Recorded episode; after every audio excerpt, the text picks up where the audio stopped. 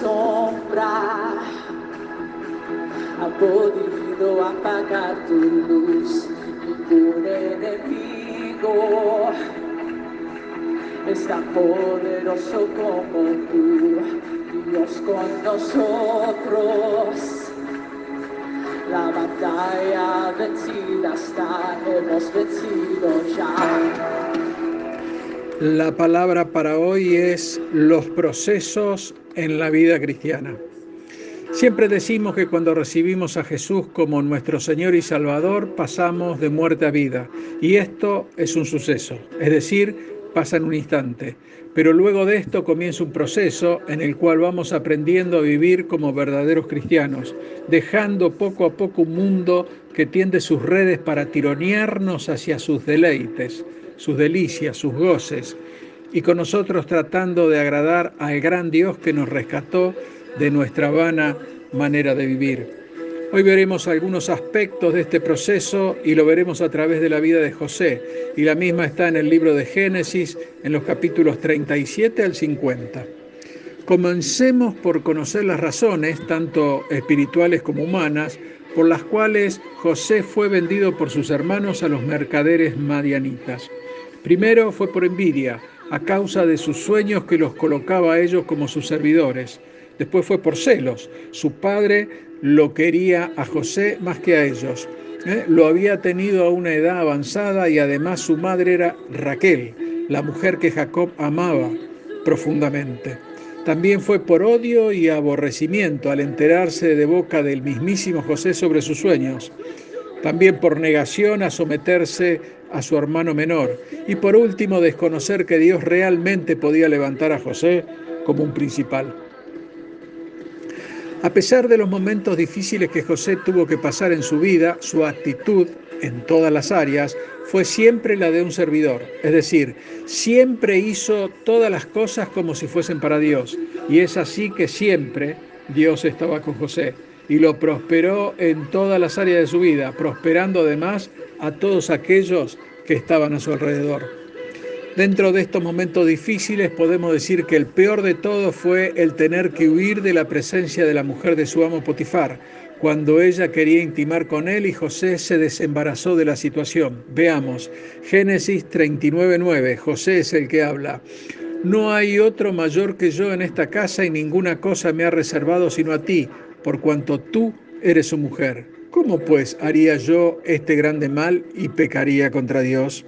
Esta es una gran enseñanza para todo cristiano, ya que cuando estamos en tentación, nuestra mejor opción será huir de la misma y de esta forma nos preservaremos para no caer.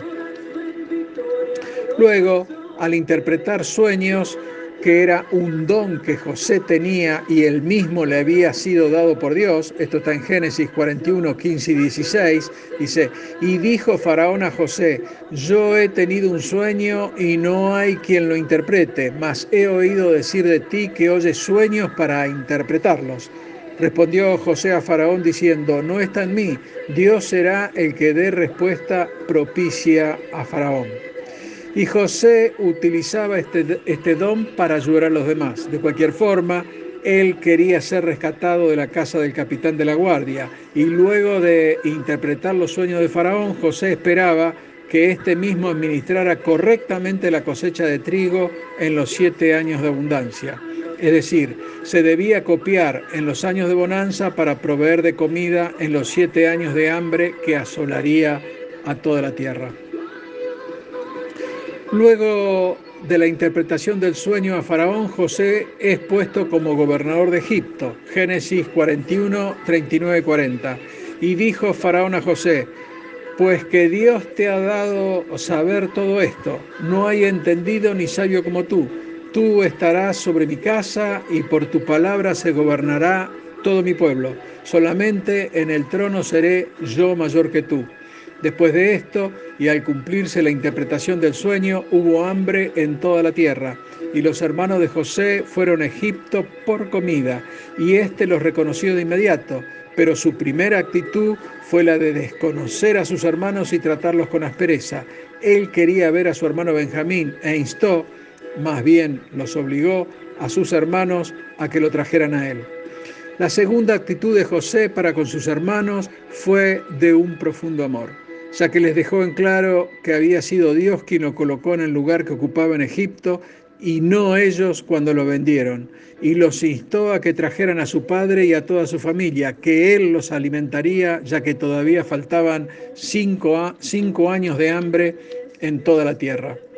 Los hermanos de José, al conocer la noticia de que él estaba con vida y ocupando un lugar de privilegio en la tierra de Egipto, primero se turbaron y luego le creyeron y fueron obedientes y trajeron a su padre con José y Jacob al enterarse de la noticia que José vivía y era el señor de toda la tierra de Egipto, primero se afligió ya que no lo creía, pero luego al verlo enviado por José su espíritu revivió.